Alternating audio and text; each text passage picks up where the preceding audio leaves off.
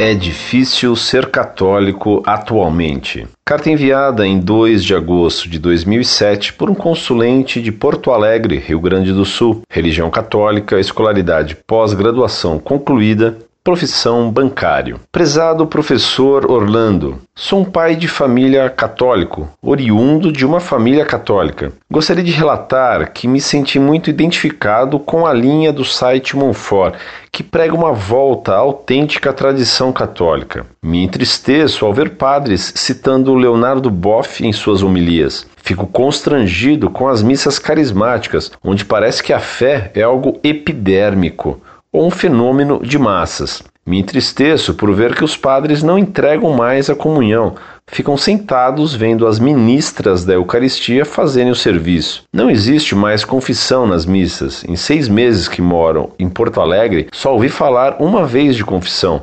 E tratava-se das confissões comunitárias, que eu acreditava que nem existissem mais. E veja só, nós precisamos da Santa Eucaristia, de santas confissões, pois somos pecadores. A vida nos mostra cada dia que longe dos sacramentos não somos nada, e a Mãe Igreja está nos negando os sacramentos. Está difícil ser católico. Quando caio em pecado, e como humano isso acontece sempre, quero correr e me confessar para voltar à graça de Deus. Mas para onde correr? Parece que estamos vivendo o final dos tempos. A Igreja parece não ter mais a força do Espírito.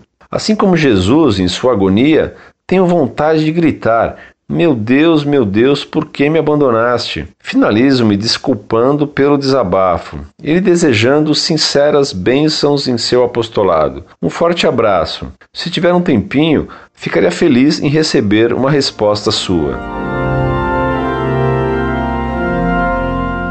Muito prezado, salve Maria. Tenho sim, não só tempo, mas vontade de ajudá-lo como me for possível. Sua carta angustiada com a miserável situação em que estão os católicos que desejam seriamente praticar a religião é uma comprovação da destruição produzida pelo Concílio Vaticano II. O que você descreve da situação dos católicos em Porto Alegre é extremamente o que acontece em toda parte. Dir-se-ia que a igreja perdeu a força do evangelho, mas não é verdade. Quem não tem mais força é o clero modernista, que só redige manifestos longos prolixos e indigestos que ninguém lê. Na igreja pós-conciliar só se fazem reuniões, congressos, manifestos, planos pastorais. A desgraça é que não há mais pastores de verdade e da verdade. O blá blá blá verborreico da CNBB em suas campanhas da fraternidade, que cheiro de maçonaria, que não falam senão de problemas materiais, num naturalismo vazio para salvar as águas e o mico-leão, e não para levar as almas para o céu, deixa as almas vazias de Deus. Daí a fuga dos católicos para igrejolas delirantes, daí o abandono da religião. A restauração da missa trará o começo da reconquista. Procure um sacerdote que aceite celebrar a missa de sempre.